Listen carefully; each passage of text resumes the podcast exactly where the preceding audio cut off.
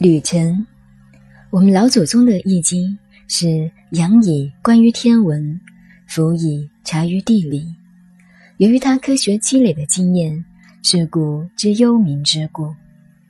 幽是看不见的一面，像宗教家讲上帝、讲天堂、讲地狱，究竟有没有？没有人看得见，这就是幽。明呢，就是我们摆在地面上的，看得见的，就是明。换句话说，世界上的神秘学、宗教学都属于幽。你如果懂了易经的道理，关于明的，你固然看得见；幽的，鬼神的世界，你也都知道它的根源。原始反中。故知死生之说，懂了易经的道理，像我们学佛、学禅宗的所说的生死，在中国文化看来都是笑话，那是小问题。一个人怎么死、怎么活、怎么来投生等等，在中国文化中都不是问题。譬如上古时候，距离现在几千年前。大禹王就说过：“生者自也，死者归也”的话。生是来观光旅游的，死就是回去，回去休息休息再来。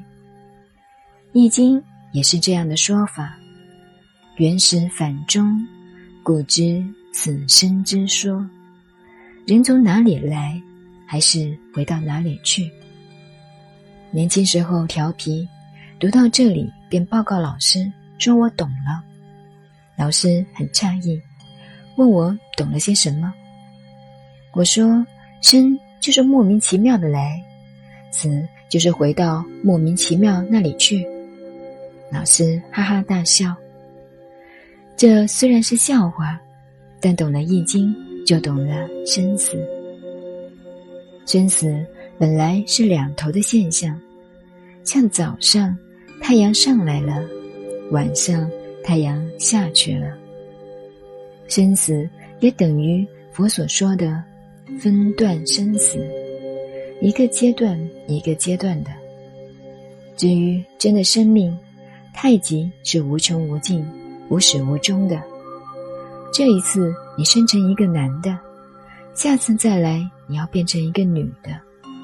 这次变人，下次可能就变成狗了。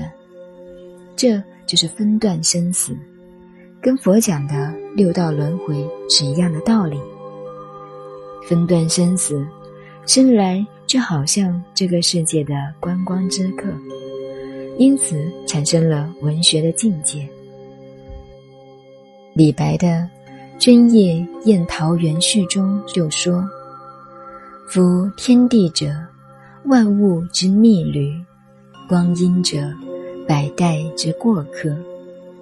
天地就是万物的旅店，所谓光阴就是时间。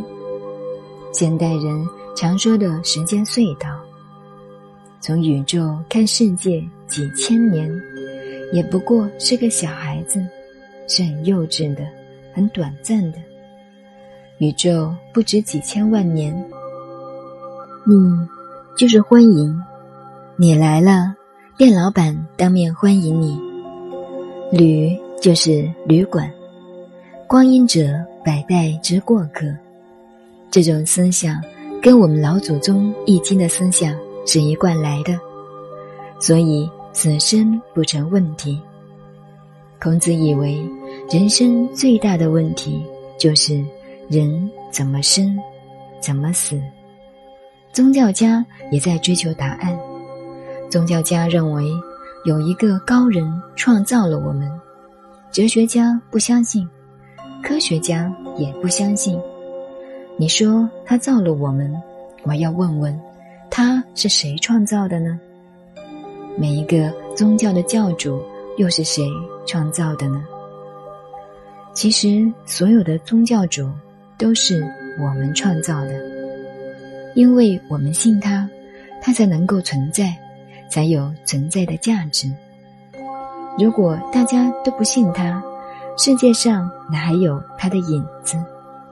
所以说他是我们造的。不过我又是谁造的呢？我的妈妈，我的外婆，我外婆外婆的外婆，最初最初是谁造的呢？先有蛋呀，还是先有鸡？谁都没有办法解决这个问题。问到最后便完了，那又是哲学科学的问题了。宗教是不能问的，还管它鸡呀蛋呀？尤其我们中国人，管你鸡呀蛋呀，一起加点酱油、葱花、红烧吃掉就算了。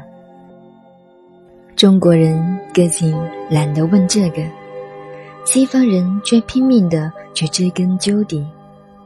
可是中国古代文化原始反中，故知死生之说，承认鬼呀、仙呀、神呀、佛呀、上帝、菩萨，宗教所信那些看不见的，中国古代文化都有，那是金物一元的，精气为物，游魂为变，故知鬼神之情状。你懂了易经，鬼神都在你手里掌握，听你的命令。所以，我们年轻时候学易经，就是为了这个目的而学。学了易经，鬼都不怕，鬼还要听我的命令。这种学问，非学它不可。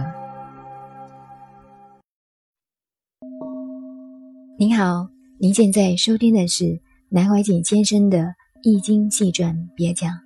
我是播音静静走安，微信公众号 FM 幺八八四八，谢谢您的收听，再见。